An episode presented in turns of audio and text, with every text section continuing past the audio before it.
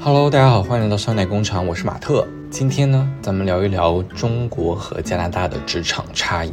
虽然这一期是聊职场，但是我的视角，说实话，一直都是以实习生和这个刚刚入职打工人的身份再去讲我眼中的中国和加拿大的职场差异。那讲之前呢，可以大概的跟大家分享一下我的背景。那我在国内，说实话，就多多少少，无论是做什么样的工作，比如说做产品、做运营、做市场推广，包括做一些教培类的岗位，比如说助教啊，比如说教育机构里面行政岗，其实都有做过。最下可能有差不多八九段在国内的实习工作。那在加拿大呢？除去比如说一些打零工的工作之外，正常的就是说这个公司是外国人的公司，我有两段。不过我所有的身份当然都是以实习生的身份再去看这个职场。那我觉得光跟大家去分享这个我在实习当中的一些感受，就已经能够撑得起这一期节目了。就是有小亏大吧，我们可以简单来说，从一个小点。当然你你说你能够感受到完整的职场氛围，当然不可能。但我平常也会跟朋友们聊天，对吧？这些信息也能帮助我更好的去尽我最大的可能去理解这个职场。因为最近不是也刚刚入职，那入职的时候偶尔就会跟同事也好，或者说一些朋友也好，大家会聊起来，他会他会问，就是说，哎，为什么没有想说留在那边？哦，其实我有的时候我自己也在加班到九点十点回到家，我也在想说。嗯为什么我没有就是想说留在加拿大？这期节目刚好就想跟大家主要的去分享一下我在加拿大实习的这段时间，我认为它跟中国职场的一些区别。那其实我最想跟大家分享的就是我最近的这一段加拿大的呃实习的经历。他呢是在一家零售集团的，我们可以把它理解成这种科技的分部，就它是一个独立的子公司。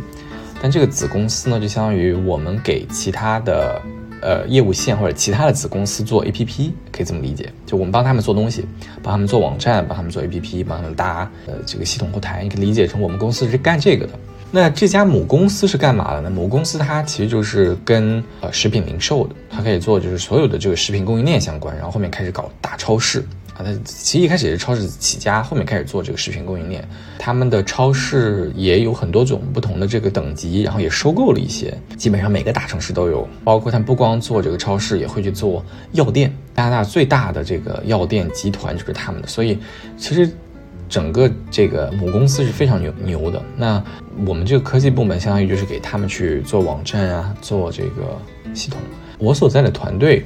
当时做的这个业务，其实现在也可以讲，因为它已经上线了。做的这个业务就是说，是同一个用户他去访问不同家产品的网站或者是这个 APP 的时候，我都会有一个独立的账号，对吧？可能我在这儿也注册一个，我在那儿注册一个。他们现在就想说，你用户只用登录一次，然后登录这一次的这段时间，你所有的网站都可以访问，而且你所有网站的信息都会收到这个账号的下面。在我们国内可能管这一套叫做城中台，对，但他们其实现在就是在搞。当时我实习这段时间就在搞这个。我是在去年的九月份到十二月份，就刚好是在国内秋招的那段时间，在加拿大实习。最大的一个区别，那我先从面试开始。我个人是觉得，在加拿大的面试氛围比国内要稍微的好一些，因为特别是我当时正在风场呃这个比较密集的进行国内的一些啊这个秋招的面试。能够很明显的感觉到，就是国内和国外大家面试官对于面试者的态度是非常不一样的。最明显的一个区别就是，每一场面试他一定会从自我介绍开始。就这个面试官他一定会在开始的时候，在他让你做自我介绍之前，他会做一个很很完整的自我介绍。他会讲他是谁，他在的团队是干嘛的，嗯，他们这个团队负责什么样的业务，他会讲得非常清楚。这个时候他才会说，好呀，那。由你来做个自我介绍。很多时候，国内的面试官他们是不会去做自我介绍的，他会开门见山的就说：“哎，hello，那我们先请你来做个自我介绍，对吧？”他他他可能会直接就开始，只是很多时候他会以为你已经了解这个部门是干嘛的，我是干嘛的，他会直接忽略这一趴。其实说实话，就是它是一个非常小的事情，但是自我介绍，我觉得它是一个很体现，这么说可能有点过了，但我觉得它是一个就是体现你。呃，企业文化也好，或者是个人的礼貌也好，就是你是否尊重你的面试者，对吧？你我们在任何一个场合，自我介绍都是非常重要的。你要无论你在说啥，你要干嘛，你让别人知道你是谁，对吧？呃，他们首先是会把面试者放在一个相对来说比较受到尊重的位置，因为我预约了你的时间，然后我们来去进行这样的一个谈话，你未来会是我的同事，无论是下属也好，还是同事也好，对吧？我们未来会一起共事的。那我一定要给你一个比较好的态度，至少在表这个面试的过程当中。所以每一轮我的面试。都会从一个非常良好的面试官的自我介绍开始。那这个东西对我的价值是什么？我就可以更好的了解说他这个人的背景以及他们这个项目组的背景。那后面我在回答我问题的时候，我可以更有针对性的去讲啊，我哪一段经历更符合这个团队，或者说为什么我是你们团队要找的人。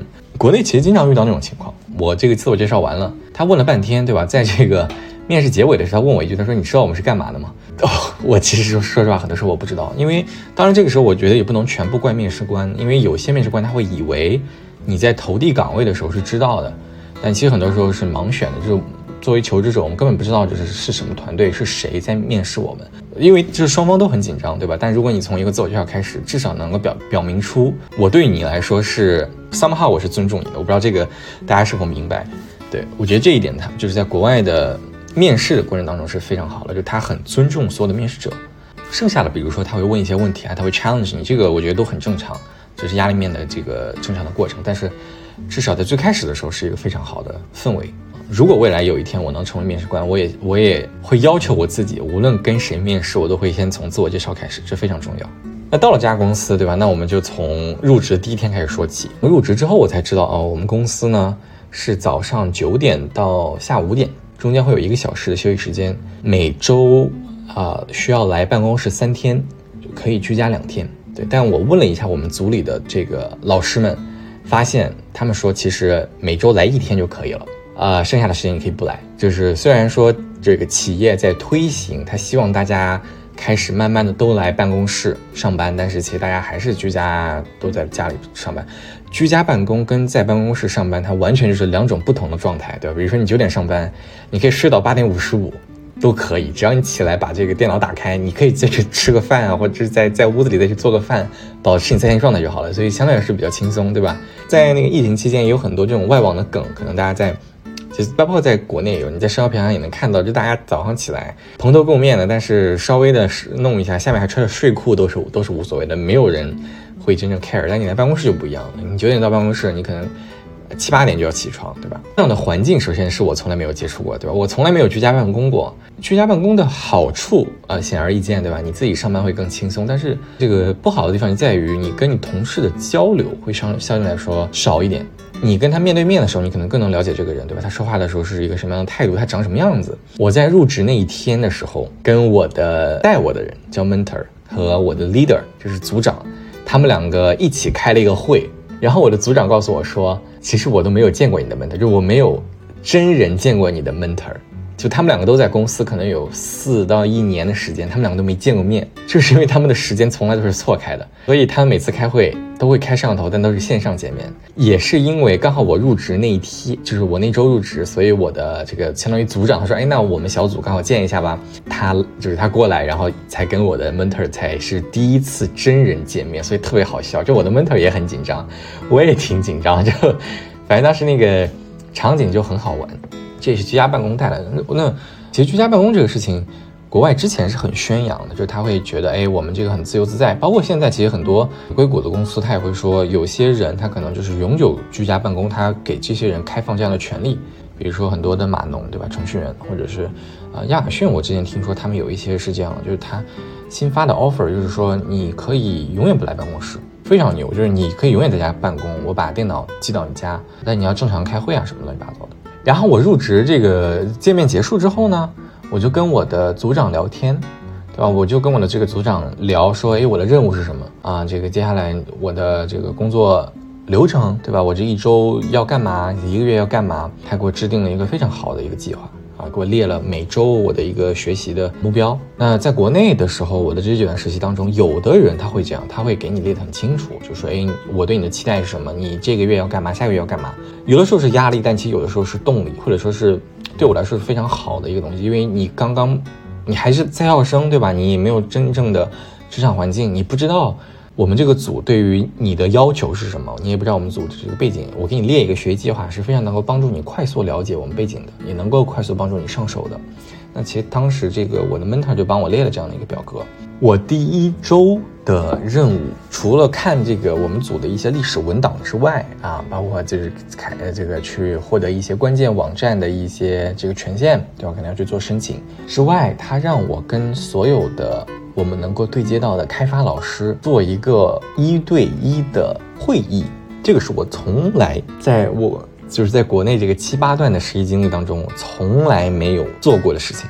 这个万万指的是什么呢？就是说你要去预约一个正式员工的时间，然后你们两个一对一的进行一场交流。虽然我的岗位呢是产品经理，对吧？然后我肯定要去跟这些开发对接，就这些人他会是我未来合作的伙伴，所以他让我一对一。但当时我看到那个一对一的表格，我整个人都惊呆了，起码得有八九个人。然后这里面除了这个八九个开发之外，我还要跟我的组长。我组长的组长以及研发的大组长，就有点像研发总监的那种级别去做一对一的沟通。就这些人，我可能就是像我组长的组长，对吧？或者研发组长，我可能平常都见不到他们，但是我也要跟他们进行一对一的沟通啊。我只是一个实习生，对。然后我当时就很紧张，我从来没有做过这样的的工作嘛。就是没有跟这些开发一对一的交流过。在国内，我们正常的工作流程是什么？就是可能呃，在真正需要的时候，你的老板会带着你。有些时候啊，这个有的老板他会带着你到开发那边走一圈。他会说：“哎，这个是我们新来的同学啊，你做个自我介绍吧。”然后你就跟这些开发老师做个简单自我介绍。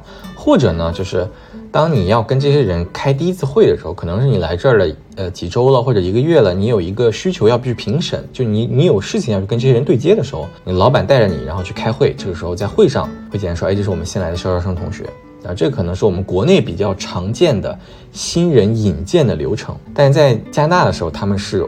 要这个新人自己去跟职场上的前辈预约一对一的会议，这会议不用太久，十五分钟到半个小时，完全取决于你个人啊。然后你们两个要聊什么呢？就是自我介绍。其实目的就是自我介绍了，就是你把你介告诉他你是谁，呃，只不过这个后面有什么样的方法，这个就是靠你自己了。那因为我从来没有做过嘛，所以我就向他取了取经，然后我自己网上也搜了一些资料。在国外，其实像这种一一对一啊，或者约一个什么 coffee chat 这种呃闲聊，其实是非常普遍的职场文化，所以它有很多的这种资料。我当时惯用的这个三个问题，或者说在这种一对一的三个套路是这样的：首先是自我介绍。一般我自我介绍完，对方就会做个自我介绍，然后就着对方的经历下挖，就可能问他说：“哎，之前你做过什么呀？或者是哎，你来这个公司多久了？你加入这个团队多久了？你觉得我们这个公司或者这个团队怎么样？”这是第二趴，然后第三趴就是问对方说：“你对于一个，比如说我这个岗位是产品，对吧？我说那你对于一个产品的实习生的期待是什么？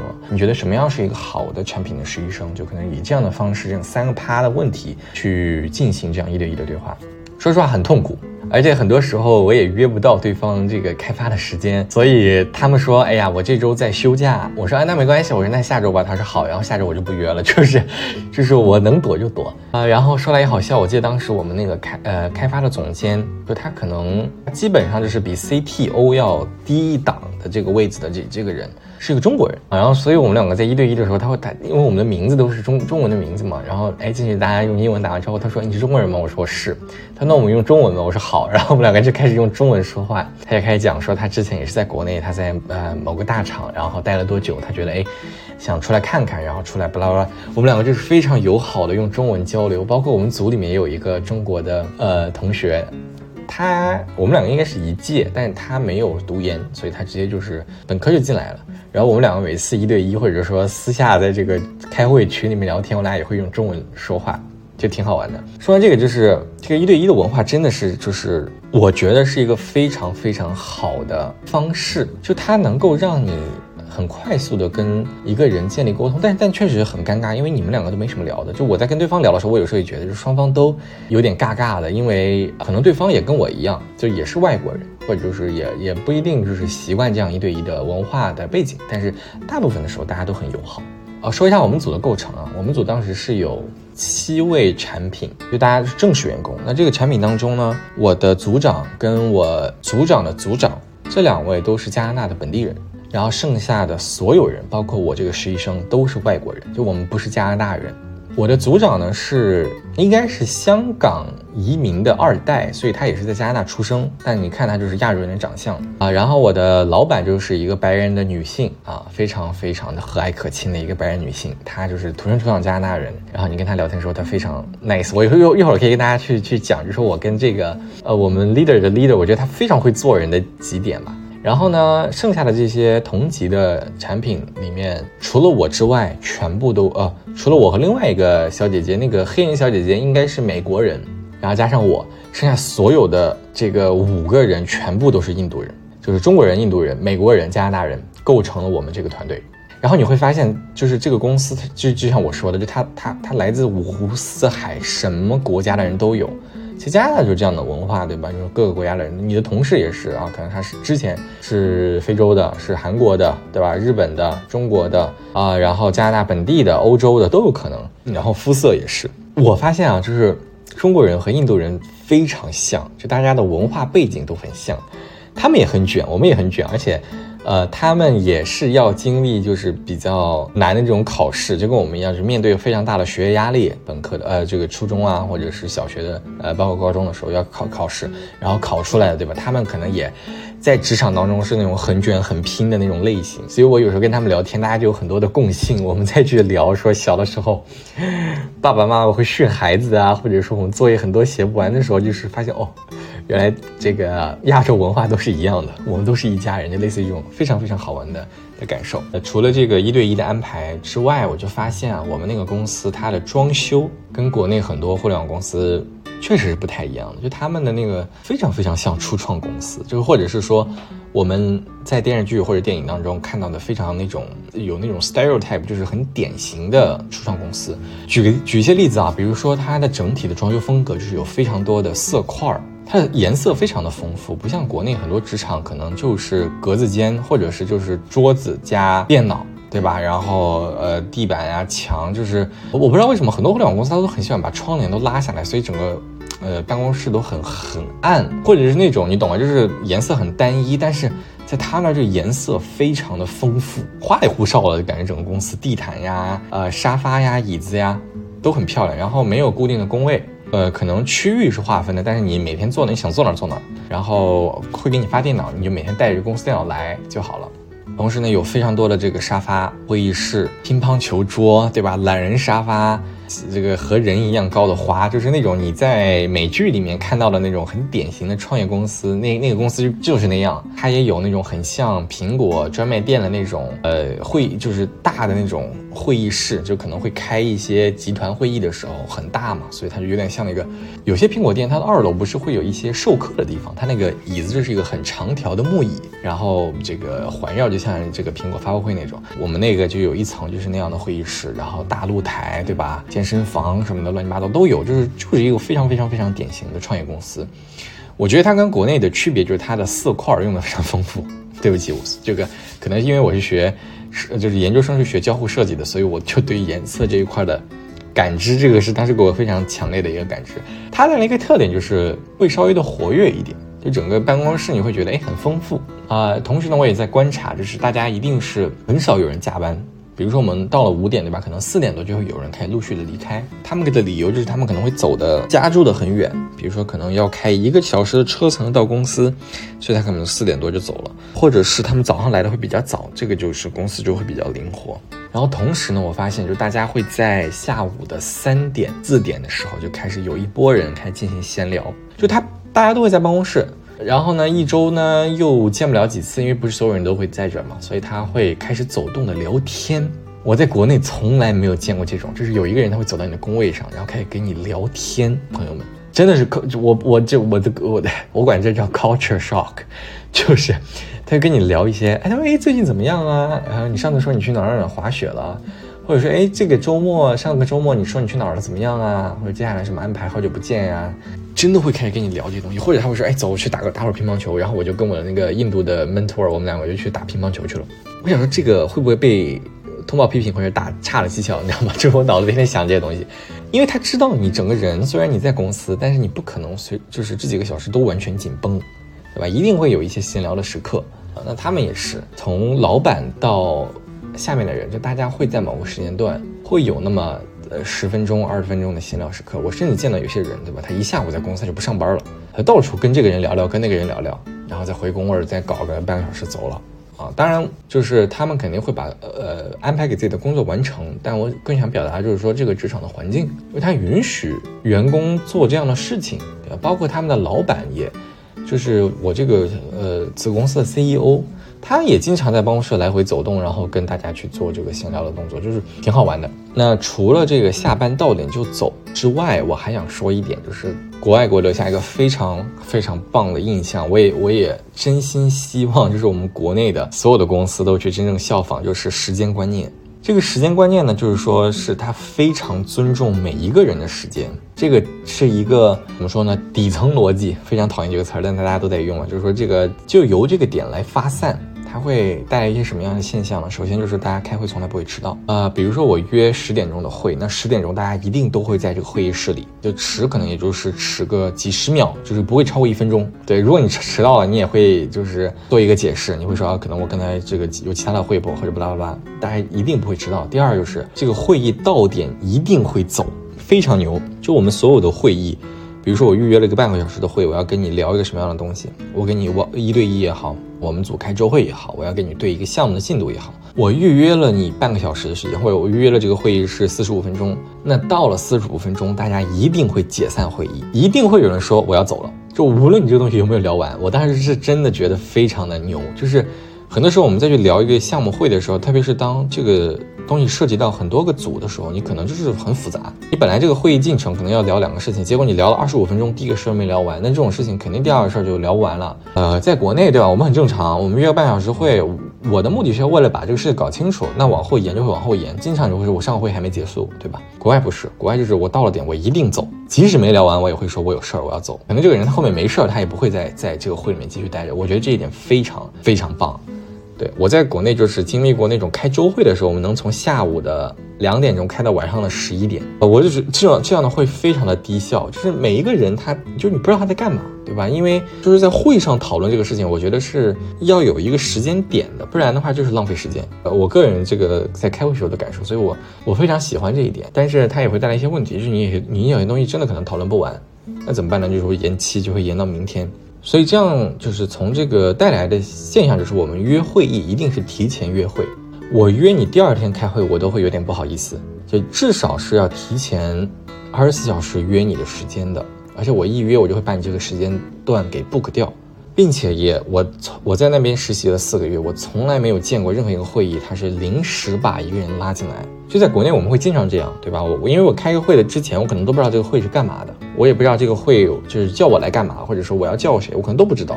但在国外不是，这个国外的话，他呃大家可能会把这个会议程提前发出来。很多人会提前看一下这个会的资料，所以他来的时间就能保证这三十分钟讨论尽可能多的东西啊，然后也会保证需要到场的人都到场了，不会存在哎我要等人。我在国内经常会这样，就说哎等个谁来吧，谁好像还没来，对吧？这样的话就是所有人都在等，空等一个人。在国外其实很少会遇到这样的情况，当然我不能说没有，至少我遇到我在人家公司那几个月是没有遇到这样现象的。我觉得这个观点很很可贵的意地方是在于，大家都很真心珍惜彼此的时间，就你的时间宝贵，我的时间宝贵，所以我们就把这个会到这个时候我们就结束，我不会耽误你，你也别耽误我，非常非常棒的时间观念点的文化。然后的第六点就是我们这个团队有个特有的东西吧，我就想着重夸一夸这个我的女领导，她呢应该是在咨询行业做了十年，然后我跟她每一次。沟通，或者是她跟我们组组员每一次沟通的时候，她跟你的沟通方式非常舒服，就是她不会 PUA 你，他所有的方式都是鼓励性的，而且他永远，你感觉他永远在工作，就是他不会说我不干活，我交给你干活，我我不知道这个是我我们那个公司的现象还是怎么着，就是我我反而会觉得，在国外的职场就是老板比员工累，就他们又要干活，然后又要管人，对，不像国内可能很多时候到了某一个位置，你会发现领导他就。不干活了，对吧？他可能要统筹，他可能要做决断。但在我当时那一个组，我看到了，就是他们真的是要是做，我也比如说，当时我们是要做一个类似于文档统计的工作，然后那个任务量是比较大的，那我们就会把它分开。结果一个领导他自己也会做一部分工作，而且他他也会加班去去去熬夜，他不会要求我们下面人加班的，他自己会去加班。就他也是个很拼的。他有一点我觉得非常非常棒，就是他永远会看着你，就他跟你说话的时候。他会一直面带微笑的，就是盯着你看，就他不会三心二意，对吧？有些人在职场上，对吧？大家又回个邮件，回个消息，呃，跟你聊聊，他说，哎，等一下，对吧？他不会，他跟你约了这个会，他在这段时间，无论他有多忙，几个人找他，他都会非常全神贯注的尊重你。跟你进行沟通，呃，我觉得是挺好玩的。就是即使说他电脑黑屏了，他的眼神都不会离开我。他可能余光发现他电脑黑屏了，他就动动鼠标，然后他会继续跟我点头，跟我互动，非常非常尊重人，就有一种你想要跟他聊聊聊下去的这个想法。当然也有可能是因为他在做咨询做了那么久嘛，天天见客户培养出来。但是这个习惯我觉得是非常好的。我我也分享给大家，就是你跟别人聊天的时候，你你会盯着别对对方的眼睛。让别人觉得你是真的很尊重，并且在听他说话，我觉得这一点是是非常棒的。呃，那他呢，就是在我们组，因为你想，他手底下不光管我我们部门，他还管很多个 leader，只不过就是我的 leader 是他手底下的一个，可能同时管了三四个。在我们组呢，就会每周四的下午有半个小时的时间，这个会议的名称叫做 FIKA，F I K A。这个会议呢，我们不聊工作，就是在周四的下午有半个小时，我们会单独的空出来。不聊工作，聊什么？聊奇葩问题。轮流每一个组员，你要想一个 topic，要想一个话题，然后我们这周四用这半小时讨论这个话题。这个话题都是什么呢？比如说，我挣了一百万，你会用来干嘛？你最想去的国哪个国国家旅游啊？如果你能拥有一种超能力，你觉得是什么？分享一道你们家在过节的时候会吃的一道菜的食谱。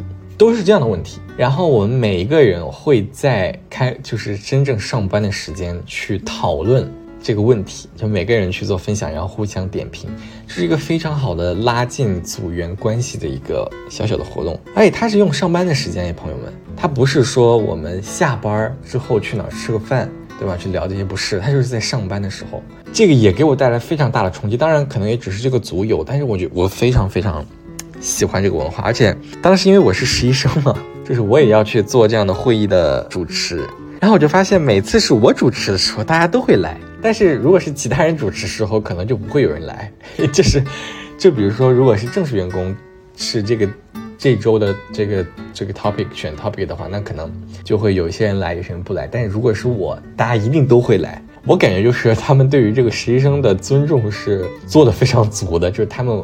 很很想 support 你，当时我就能够感受到这个组的氛围很活跃，然后呢，大家之间的关系至少表面上都很很 nice，对吧？最后一点，对这一点，我觉得也是一个我觉得比较有趣的地方，就是我们去说真正国外的职场跟国内职场最大的区别在哪儿？就像我说的，其实国外它的职场是比较杂的。就它里面什么样的人都有，比如说有亚洲人，对吧？欧洲人啊，包括北美的，然后来自不同的背景、不同的年龄、不同的性别。这个性别不光是男性、女性哦，很多时候还有还有 they，就是可能他会觉得自己就是呃，而且我这一点也有点不太确定，就是可能他觉得自己是无法被定义的，对吧？我们再去填这种。呃，公司里面的这个个人的资料的时候，嗯，性别那一栏一定有很多，就不光是男女，然后包括性取向也是一样的，就是他会问你是，就性取向也有很多栏，不光是异性恋、同性恋，然后，呃，也是有非常非常多种你的文化背景，所以在这样一个复杂的职场环境当中，每个人都会变得更有礼貌，带引号的更有礼貌，就是我们都会包成包着一层壳，你要。充分的给予对方尊重，而且呢，你又会发现大家真的不太一样。就虽然我们都是在这里共事，但是我们来自完完全不同的文化背景，对吧？我们说着不同的家乡语言，可能很多人在说英语时候都 都带着口音，然后你可以推断出他是哪个国家的人。所以在这样的环境当当中，就大家都是毕恭毕敬，更有礼貌，而且就就是更加的杂糅，它会让整个文化变得更复杂、更有趣。说话的时候会更小心。最简单就是说。很多时候我们在跟同族的人说话时候，对吧？我一个中国人跟中国人说话的时候，我我因为我跟你来自相同的背景，所以很多时候我能听懂你的话外话外音，或者我很容易更能知道你在说什么东西。我不知道这个就是大家能不能理解？比如说，如果说我们跟一个老乡，对吧，在公司里面遇到，那如果我们说一些方言，你会很容易快速的 get 到对方在说啥，或者是你们会聊到一些，哎，小时候，比如说有一个跟你来自相同城这个城市的人。你会开一些就是你们当时那个片儿区才懂的一些笑话，对吧？可能是跟你们成长环境非常相关的，比如说你说，哎，那个什么什么小学，听说怎么怎么样，对吧？有有一些非常非常当地的一些东西，只有你们懂。那其实，在职场当中也是这样的。我们都是中国人，所以我们在中国职场当中，都是同族的人当中，你会发现你很了解对方，或者就是说，你就知道他在想啥，或者说就是大家都在呃都在这个你说的 A，其实你意思是 B。在国外，当然你也你也懂，但是因为大家文化的差异，就会包一层壳。我觉得这层壳就是它让我觉得又舒服又不舒服的地方。舒服的地方就在于，就像我说，大家会更有礼貌。更尊重人，他尊重人也是因为我不我不知道你的文化背景，我我不知道我的哪一个玩笑或者我哪一句话就会冒犯到你，所以我就会变得非常谨慎和尊重。我从来不会谈及这个人，就就是就是他们开玩笑都会非常注意分寸，或者在聊天的时候都会，因为他不知道哪句话就会冒犯到你的文化或者说你的背景，然后这一点呢又在国外看的比较重，所以因为大家都来自五湖四海嘛，所以我们都希望一个包容的环境，所以这一点就非常非常重。所以他们在聊天的时候，就就对一些东西就是比较严格的。那那在国内我们就不会，因为我们同族人反而就知道，就没有那层壳，这是好处。不好的地方就在于你确实就会觉得，很多时候大家说话就很绕啊，就是他可能想表达一个意思，他要非常委婉的、婉转的给你巴拉巴拉去讲出来，不是因为什么，就是因为他他担心，他不知道什么样的方式就会冒犯到对方这个人。所以我们在沟通的时候都会说的很委婉。啊，都会聊得很谨慎，是好事也是不好的事情。然后我自己呢，最开始对于这种 small talk 呀，对于这些职场当中这个各种文化的杂融，最开始是有非常大压力的。但到后面我就是摆烂了，就是我想说不要想那么多，对吧？你就去做。我我之前在播客当中可能也有提到，就是把自己想象成是一个单纯的机器人，就我做这些东西我是没有什么感情的，我不需要去考虑对方对我的一个看法。我之前还会想说，哎，我代表中国，对吧？我代表我们学校，我后面想说。根本就是没有人鸟你，你现在职场当中大家都是打工人，到到五点之后就不会有人再联系你了。哦，说到这个不联系，我觉得这是第二点，就除了这个职文化的杂糅之外，第二点我觉得非常非常好的地方就在于，国外有没有任何一款软件，就它能够入侵到你的私人生活，所以它就会让职场跟生活分得非常开。你在走出这家公司的时候，你就再也不用担心你的你个人的私人生活会跟这个公司产生什么样的交集，对，不像我们。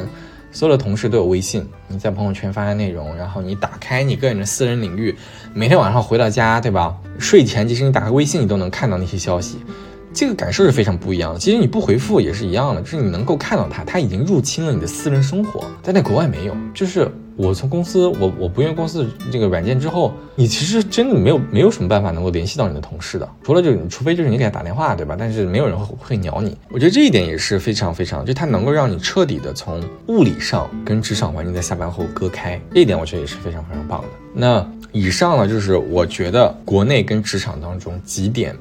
非常不一样的地方，就是他可能会对于实习生更尊重啊。整个职场，说实话也比较慢，就节奏比较慢。因为你想嘛，他的会议不会 不会完成，然后大家对于时间又很尊重，加班没有人会加班，很尊重大家的时间。我加班是要付加班费的，所以也没有人会这样。综上所述呢，就是他的一些好处，对吧？也就就听我说了这么多，那有人就会问说，哎，那你为啥不留在那边？我最后可能就想跟大家说，为什么我没留下。第一点就是，说实话，就是没有找到理想的工作。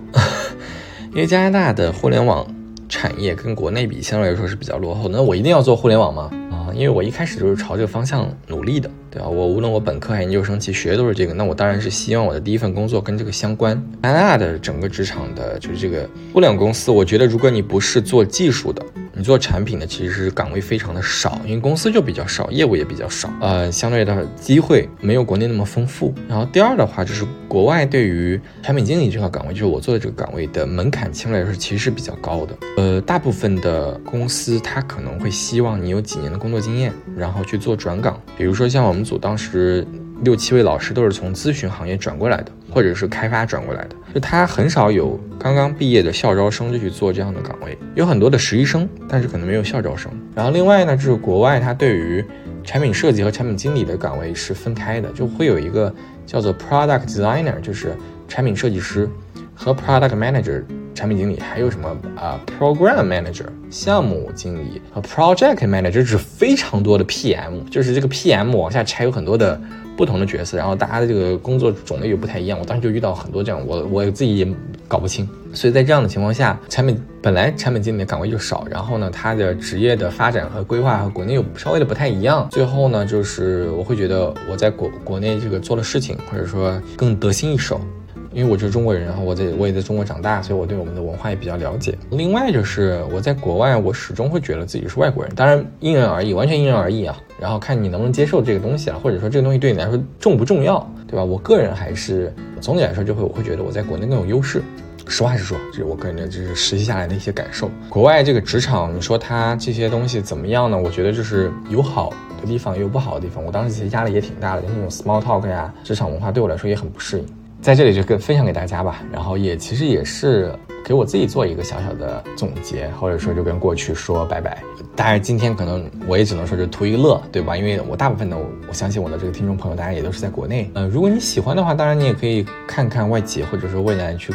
看一些国外这个机会，但确实是这样的，是有的人能适应，有的人适应不了，然后有些人会喜欢，有些人不喜欢。总结了等于没总结。好，那呃就不说了，那这期节目就录到这里了，希望大家都都有美好的一天，拜拜。